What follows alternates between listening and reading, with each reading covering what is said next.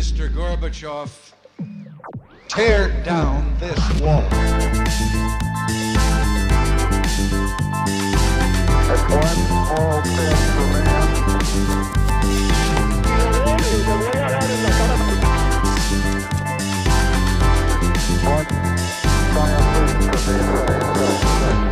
Buenos días a todos y bienvenidos a un nuevo programa de Caparchando. Hoy tenemos la suerte de tener como invitado a un gran amigo, uno de los últimos backs clásicos que quedan en el mundo del polo hoy en día, un finalista del Abierto de Palermo en el año 2018, multicampeón en varios países del mundo, pero sin duda una de las mejores personas que hay en el mundo del polo. Hola Santi, ¿cómo estás? ¿Cómo vas? Rafa, querido, gracias por la introducción, te agradezco mucho, la verdad que para mí es un placer poder compartir este espacio contigo, que me hayas invitado a tu, a tu bueno, aquí a este lugar y nada, poder charlar con vos, que siempre para mí es, es muy gratificante.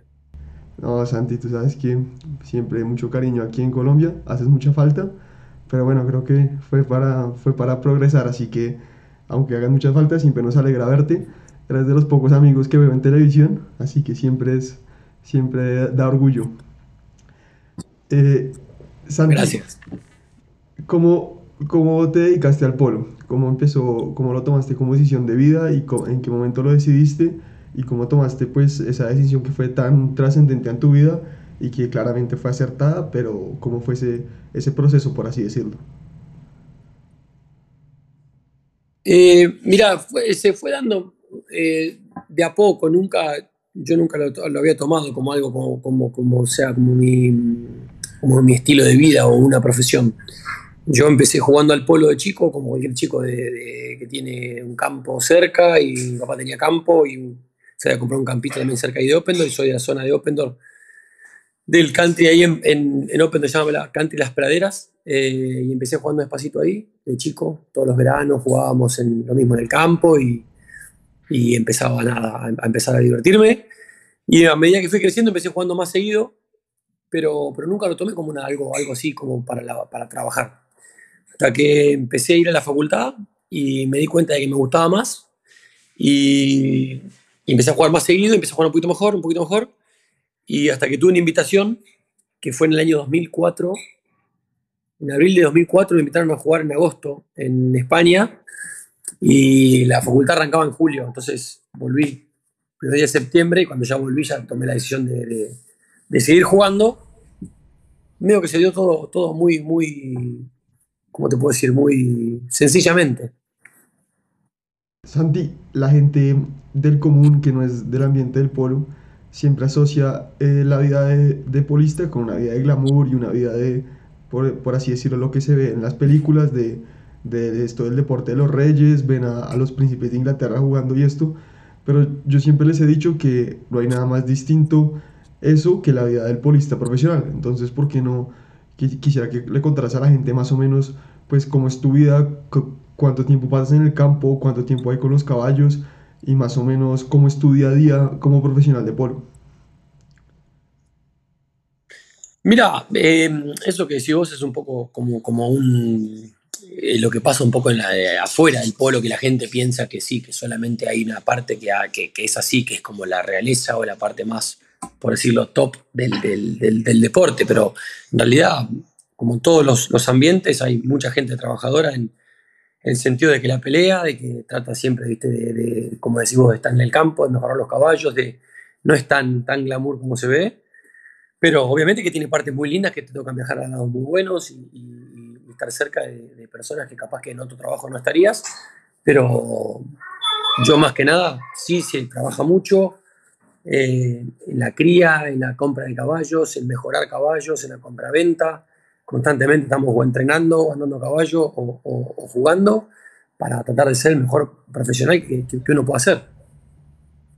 Ok, Santi, y aquí a ver, metiéndonos en, en el tema ya de los caballos, que como todo, todo polista bueno siempre dice que el, poli- el caballo es casi que el 70%. ¿Cuáles han sido los cinco mejores caballos que has jugado en tu vida? Eh, una pregunta difícil. Eh, yo tuve una yegua famosa, muy buena, que se llama la Polish Winner, que esa es la mejor yegua que yo jugué en mi vida. Esa seguro, uno. y después jugué varias, varias. El año que yo jugué en Monjitas tenía varias yugos buenas. Por ejemplo, había una Tordilla que era una, una hija de la Chalita con Pícaro, con Gringo, perdón. Eh, muy buena, la verdad que muy buena. Después eh, me voy a olvidar de alguna seguro, pero, pero he tenido varias yugos buenas en mi carrera que, que, que, me han marcado. Por ejemplo, una yugua de Juan Cheyá que llamaba La Persosivita, que me llevó de eh, 4 o 5 goles a, llegar a 9 en Argentina. Esa hizo mucha carrera conmigo, así que le tengo un aprecio y un recuerdo imborrable. Eh, pero, pero sí, por suerte me han tocado jugar varias yeguas. Eh, seguramente, como te digo, me olvide de alguna, pero um, muchas yeguas buenas he jugado. Más que nada, los últimos años en, en Monjitas me ha tocado un lote muy bueno. Santi, tu, tu carrera tiene esas dos partes que muy, muy, pues muy pocos polistas la tienen, que es la de ser de, de, equipo de clasificación y de ser de equipo de punta, como te tocó después la chance con Monjitas. Eh, ¿Qué consejo le das al polista cuando le toca afrontar un partido siendo favorito y cuando le toca afrontar uno siendo más o menos eh, el, el, que tiene como las de perder, por así decirlo? Como te tocó, como te tocó a ti en tus primeros Mira, años. como decís vos, yo, yo hice mi carrera de, muy desde abajo. Mi papá no jugaba al polo eh, profesional, jugaba los fines de semana amateur. Y obviamente que el camino lo tenés que hacer al andar. O sea, no soy el ambiente del polo, mi familia no es el ambiente del polo, y, eso cuesta. O sea, insertarte en un ambiente como este, que es un ambiente muy lindo, pero como todo, un ambiente un poco cerrado. Eh, me tocó, como decís vos, jugué los torneos de chicos, empecé jugando los, los torneos de chicos más los juveniles, después los juveniles jugué la cámara, después jugué la clasificación. Me tocó entrar y me tocó jugar en un equipo de punta como fue el de Monjitas. Entonces, cada etapa es distinta y es muy linda. Cada etapa tiene lo suyo. También la etapa de clasificación es muy linda porque tiene mucho mérito propio eh, y mucha gente que obviamente me ha ayudado. Pero básicamente cuando te pasa que vas un poco de, mi equipo de clasificación a, a Palermo, ahí me ha tocado mucho enfrentar a Dolfino en los últimos años con un equipo de clasificación y tenés que tratar de, básicamente ir a disfrutarlo, a aprender, a mirar, a, a copiar cosas a, a, y ahí te das cuenta una vez que entras dónde estás, si realmente estás para eh, bien organizado o no, porque desde afuera todos somos buenos, todos parece que tenemos caballos buenos. Ahora, una vez que entraste, es otra cosa. Y cuando juegas en un equipo de punta, lógicamente tenés la presión que, además de que te la pones vos, es un, equipo para ganar y querés aprovechar las oportunidades para poder seguir manteniéndote en esos lugares. Que cuando las oportunidades se dan, hay que aprovecharlas 100%. Y, bueno, es otra cosa, es, distinto, tenés que llegar bien con los caballos a las instancias finales porque ahí es donde se define el torneo. Cuando en el otro, cuando vas a jugar la clasificación, tenés que cada día vale oro, por lo menos cuando era cuando yo jugaba, porque peleas el handicap, peleas por, por subir a un equipo mejor, por montarte mejor, por organizarte mejor, para el siguiente año es una mejor opción. Santi, y mentalmente, ¿cómo afrontas es, todos estos desafíos que son jugar tanto en equipo de punta como en equipo de clasificación? O sea, me imagino que te, cuando te estás jugando cosas como el handicap, como entrar a Palermo el próximo año o semifinal de Palermo como te tocó a ti, que, que si te cuento la verdad, yo, yo no vi ese partido porque estaba viendo el Superclásico y ese día no te, no te estuve apoyando, pero, pero me acuerdo que lo seguía, pero como, como mentalmente cómo hacías, pues que más o menos está, era el día más importante de tu vida polística, cómo, cómo lo afrontabas mentalmente, qué, qué, qué consejos tienes, porque el consejo que tengas tú me sirve, digamos, no sé, a mí cuando voy a afrontar un, un final en la facultad de Derecho o al que tiene una entrevista de trabajo, mentalmente cómo afrontas para no que los nervios no te jueguen una mala pasada o, o cosas así, ¿cómo, cómo haces? Mira, eh, lo que traté en ese día que me lo propuse y, y, por suerte me salió, fue disfrutarlo.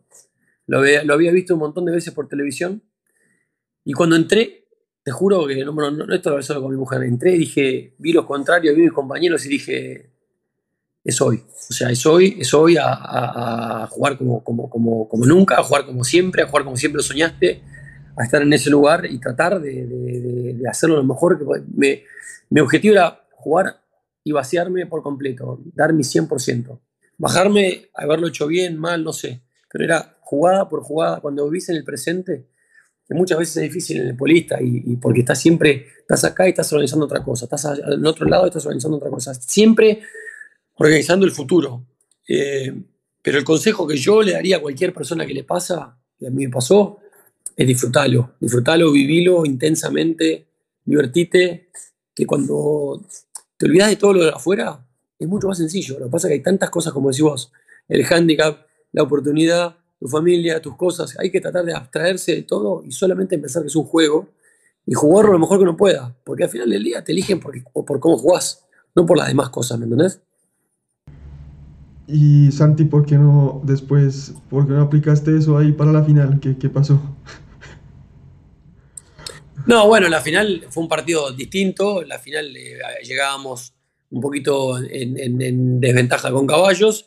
El equipo que nos enfrentamos es un equipo que marcó una época, o sea, los últimos 10, 15 años no ha habido un equipo que haya ganado 7, 8 abiertos, no sé cuánto ganaron, pero la hegemonía de esos cuatro tipos, como, como cómo se han ensamblado, cómo se han potenciado, lo más importante es cómo se han potenciado entre ellos. O sea, pensar que cada uno es crack y son distintos y cada uno tiene sus distintas personalidades y lo bien que se han adaptado uno al otro, es obviamente que cuando venís bien todo es mucho más fácil. Pero igual, en las buenas también es difícil, ¿viste? Todos son buenos y, bueno, la verdad que ese día nos tocó perder. Obviamente que en mi casa me fui enojado porque una vez que estás en la final de Palermo, tenés que tratar de llevártela, pero contento con lo que había hecho, por lo menos en mi, en mi temporada, que yo no iba a jugar y de repente, bueno, se terminó dando que entré y, yo creo que aproveché la oportunidad y me saqué un, no, una espina, pero me di un gusto más que nada, que fue algo que hoy lo valoro muchísimo más que en ese momento. En ese momento me pareció como que una vez que entré a ese equipo, tenía un, ese equipo tenía un potencial enorme de caballos, de jugadores, eh, dos, diez goles, eh, los otros nueve goles también, super crack. Y lo único que intenté fue tratar de sumar mi granito de arena desde mi posición para que los otros también se potencien. La verdad que, pues yo que fui testigo de lo, que te tocó para llegar hasta, hasta ese, esos momentos, pues eh, felicitarte de todo corazón. Y Santi, siempre tenía una pregunta para ti. Tú que si juegas, pues más o menos, para los que no saben de polo, juegas de defensa, por así decirlo. ¿Cuál es ese contrario al que nunca quieres enfrentar? Ahorita hablabas de los cuatro de la Dolfina, cuando me imagino que sí, pues puede ser alguno de ellos o, o algún otro, pero ¿cuál es ese tipo que así te toca en Argentina o en Estados Unidos o en Inglaterra nunca te quieres enfrentar? Mira, para mí eh, jugar siempre contra los mejores es lo mejor que te puede pasar. Para vos, para mejorar, para irte a tu casa, decir, che, tengo que mejorar esto, lo otro, no me gustó esto, hay que mejorar acá y, copiar los flacos que son tan buenos. Es difícil, porque copiar un Cambiazo, un Facundo, hoy en día los castañones están jugando bárbaro, pero hay que enfrentarse a los mejores. Para mejorar hay que enfrentarse a los mejores y competir contra los mejores.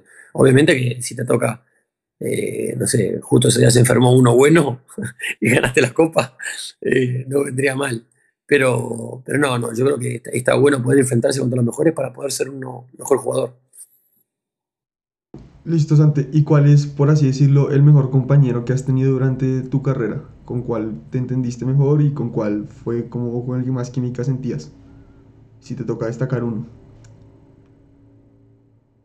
Y yo creo que con mi hermano Ignacio. Me, he entendido siempre bien, siempre hemos tenido muy buena relación, eh, diciéndonos muy pocas cosas, eh, nos entendíamos bárbaros. Eh, él, la verdad que sí. Ok, Santi, y ahorita, como, por así decirlo, ¿cómo viste el, abierto de este año? El, el, Polo tuvo un nuevo campeón, ¿y cuál es tu visión frente a la nueva generación? En cómo, cómo cambia, qué, qué hizo que estos muchachos fueran así como tan precoces, por así decirlo. ¿Cuál, cuál fue tu mirada del abierto este año que te tocó verlo de afuera y que lo, está, y lo analizas en frío? ¿Qué, qué análisis tienes frente a, a, lo que pasó en el abierto este año, que, que fue, por así decirlo, un cambio y un baldado de de agua fría para, para todos los que nos gusta el polo. Yo creo que el polo lo necesitaba, sangre nueva, una generación nueva, chicos con mucho talento, con mucha personalidad. Los Castañola, Rufino Benzadón, me voy a olvidar de algunos seguro, pero eh, Poroto, el chico este Panelo, eh, viene, un, recambio generacional lindo, eh, todavía son jóvenes, pero la verdad que los Castañola, haber ganado antes de los 20 años, o los 20, 21, el abierto y haberse hecho semejante semejante torneo es algo increíble. Y yo creo que es buenísimo para el polo mundial. Eh, ¿por, qué, por qué crees que crees que ya está un poquito gastado todo con los mismos o, cuál, o solo porque todo cambio trae alivio? No, no, yo creo que está bueno porque yo creo que está bueno porque venimos de muchos años que ganan la Dolfina y la Artina en la final. Los últimos 20, ponele, los últimos, estamos en 2022, los últimos 15, 17 debe ser la final, salvo dos o tres finales que no, que no estuvieron ellos. Entonces está bueno que haya gente nueva eh, esperando nada, su lugar y, poder tomarlo y, poder desarrollarse como, lo hicieron. Realmente es algo bonito, es un gran jugador y Nacho Duplessis lo mismo. Pero estos chicos, la verdad que a los 20 años haber ganado lo que ganaron y haber sacado la presión de haber ganado Heligan Palermo y haber ganado Inglaterra, yo creo que tienen un futuro. No solo por eso, sino que por eso lo hicieron dar, porque son extremadamente buenos, no solamente, eh, no solamente eh, pegándole el aire, tienen una mentalidad ganadora, por eso ganan a los 20 años. Está bien. Muchos dicen, no, bueno, se desarmó la golfina, fulano, está bien, pero estaba para cualquiera. Y lo ganaron ellos. Así que tienen muchísimo mérito, son mm, super cracks, pero mentalmente para mí lo que más me asombra, que a esa edad se hayan podido llevar semejante torneo, es, algo admirable realmente. Eh, Santi, en, el, en mi opinión personal, el polo de elite tiene una escasez de backs eh, importante, digamos que todo equipo cuesta, eh, en la Lerstina siempre ha sido un tema de quién va a jugar de back, en la Dolphina este año creo que faltó un poquito ese, ese back clásico, por así decirlo, y tú, como, tú que eres alguien, pues uno de los mejores del mundo en esta posición, ¿Cuál es tu visión de por qué, por qué hay escasez de backs hoy en día? ¿Será que eh, es algo en la formación de estos nuevos polistas? ¿Es algo en, en que aprenden a jugar afuera? ¿O, o cuál es, o, o, cuál es tu diagnóstico frente al tema siendo una voz autorizada en la materia? Mira, yo la verdad que no sé por qué, por qué se puede dar eso que están diciendo. La verdad que yo creo que hay grandes jugadores de backs grandes jugadores de backs, no, no tenés a, un tipo como Juan Martín Nero, pero Nero hay uno solo. y, hubo uno solo y va a haber uno solo. Eh, hoy en día sí, no tenés una, figurita como, como lo era Juan Martín en los últimos 15 años. Pero también, fíjate, Duplessis, Duplessis estaba, en un momento había dejado de jugar, después arrancó con ellos de vuelta y no era una opción supuestamente para los equipos de punta. Y Duplessis hoy fue, si no fue el mejor back, eh, fue el mejor. Entonces, yo creo que eh, cada uno tiene su, elección y, está, y, todo es respetable, eh, pero, pero creo que hay algún jugador como para poder jugar en algún equipo así que, que, también pueda desarrollarse en ese lugar. Hay veces que no, no, no, tienen la oportunidad por una u otra razón, en casos puntuales los podemos detallar, pero me parece que, hay opciones, hay, hay jugadores que puedan jugar y mejorar también en esos equipos, porque también te pasa que a mí me pasó yo en ese equipo que jugaba Mojitas, jugaba mejor con ellos. Y sí, claro. Es como ir al Real Madrid, es como ir al Barcelona. Y sí, cuando vos mejores compañeros tenés, por lo general jugás mejor. ¿Me entendés? Y así sucesivamente. O sea, si te entiendo bien, tú lo que crees que hay es que falta oportunidad para algunos unos grandes backs que hay que solo tienen que rodearse mejor y que les den la oportunidad a algún equipo grande. Obviamente que la oportunidad te la tenés que ganar. ¿Cómo te la ganás jugando mejor? ¿Me explico? O sea, esto es, mucho más fácil de lo que uno cree.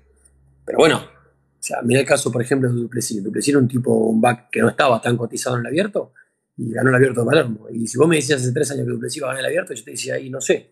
Ahora, un tipo con una pegada espectacular, eh, bien organizado, está bien, no sé si estaba organizado como para ganar Palermo, pero bueno, ganó. Entonces, lo que te quiero decir es que hay, también hay que, cada uno toma sus decisiones y elige al, jugador que, quiera y, y, todo es respetable y cada cada caso lo podemos analizar y está bien elegido también. ¿Me explico? Entonces, eh, no creo que haga falta Bax, sí, o me hace falta un Nero, sí, obvio, pero también hace falta eh, Facundo, si hace falta otros tipos más, ¿entendés? Ok, eh, Santi, cuando uno revisa las películas viejas de Polo, ve que hay un Polo primero con los Segui, con Chapa, un Polo muy clásico, muy abierto, y después el polo tiene una época en la que se vuelve, en mi opinión, un espectáculo un poco flojo, que es la época en donde la gente se paraba mucho y había mucha redondilla y algo así. Y en los deportes pasa mucho, por así decirlo, pues el, el Barcelona de Guardiola, que a ti tanto te gustaba, marcó una época, influenció maneras de jugar. Tú, ¿para dónde crees que va el polo en términos de juego eh, hoy en día? O sea, como cuál es el camino en términos de caballos que está pasando y, y así que nos puedas contar en términos de estilo de juego que tú que, que ves en el futuro del polo, que, que, que depara. Mira, yo creo que con las reglas nuevas que han puesto, que no se puede bloquear el saque, que cuando te la jugás para un lado te cobran FAU, que te das cuenta que usando un compañero en ese nivel, que los cuatro juegan parejo, es mejor. Yo, a mí me gusta más ese estilo de polo, me gusta más el polo de los 90. Eh, obviamente que hay que adaptarse a todo. Ha habido un cambio grande desde el 2005 en adelante, en el cual cuanto más veces la tenía tu mejor jugador, era mejor, y mucha gente lo ha jugado muy bien. No es el más lindo, pero es- acá no jugamos para jugar por lo lindo. Uno juega para ganar. Entonces cada uno ha, buscado sus, ventajas sobre el resto para tratar de eh, llevarse el torneo, que es lo que todos queremos. Eh, si vos me preguntás a mí, lo que más me gusta, no, me gusta el polo más de los 90, como te dije recién, me gusta un polo más abierto, más clásico, más corrido, con más emoción, con más ida y vuelta. Pero bueno, yo creo que va un poco más en esa dirección en estos días. Eh, no veo hoy un Palermo tan cerrado como era en el 2005 al 2010. Eh, lo mismo, la Dolfina Nueva era un equipo que jugaba con una precisión cirujano, era una cosa impresionante la velocidad que andaban esos tipos, la velocidad que se pasaban la pelota, la velocidad con que contraatacaban.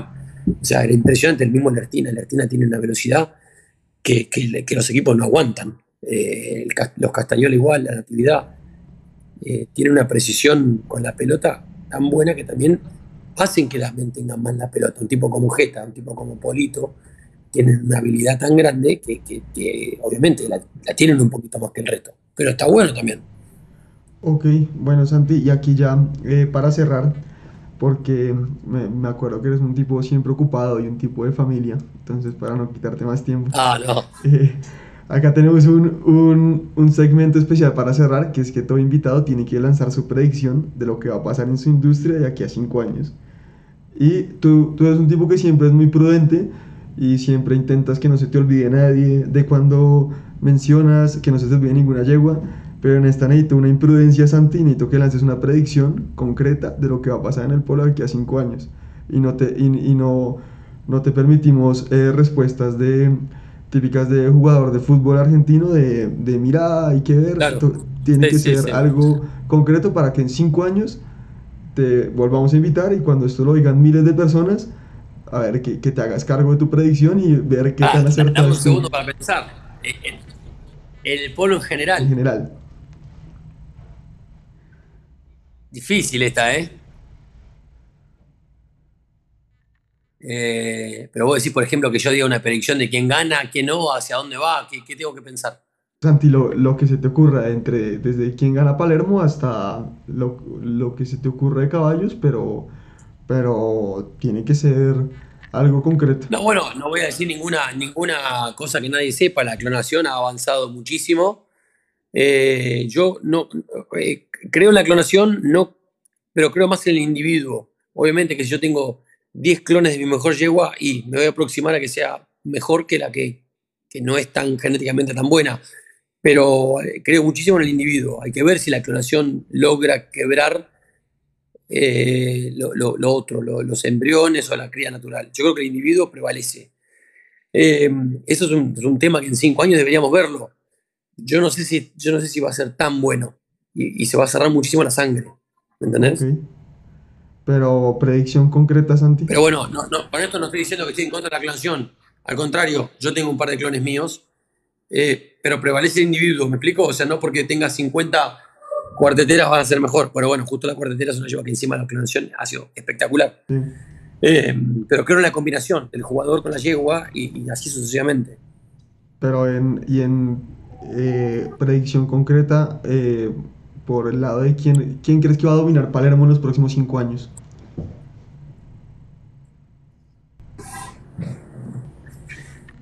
Yo creo que va a estar repartido. Te digo la verdad, porque yo creo que los Pires en algún momento van a volver a ganar. Para mí es un equipazo y en algún momento van a volver a ganar.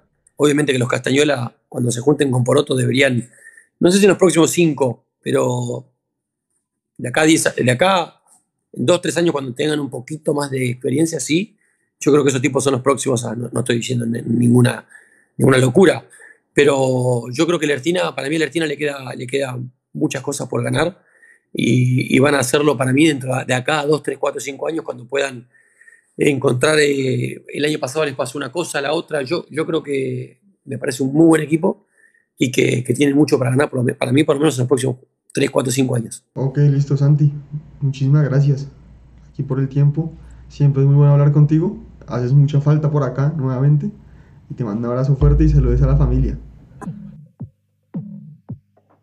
Mr. Gorbachev, tear down this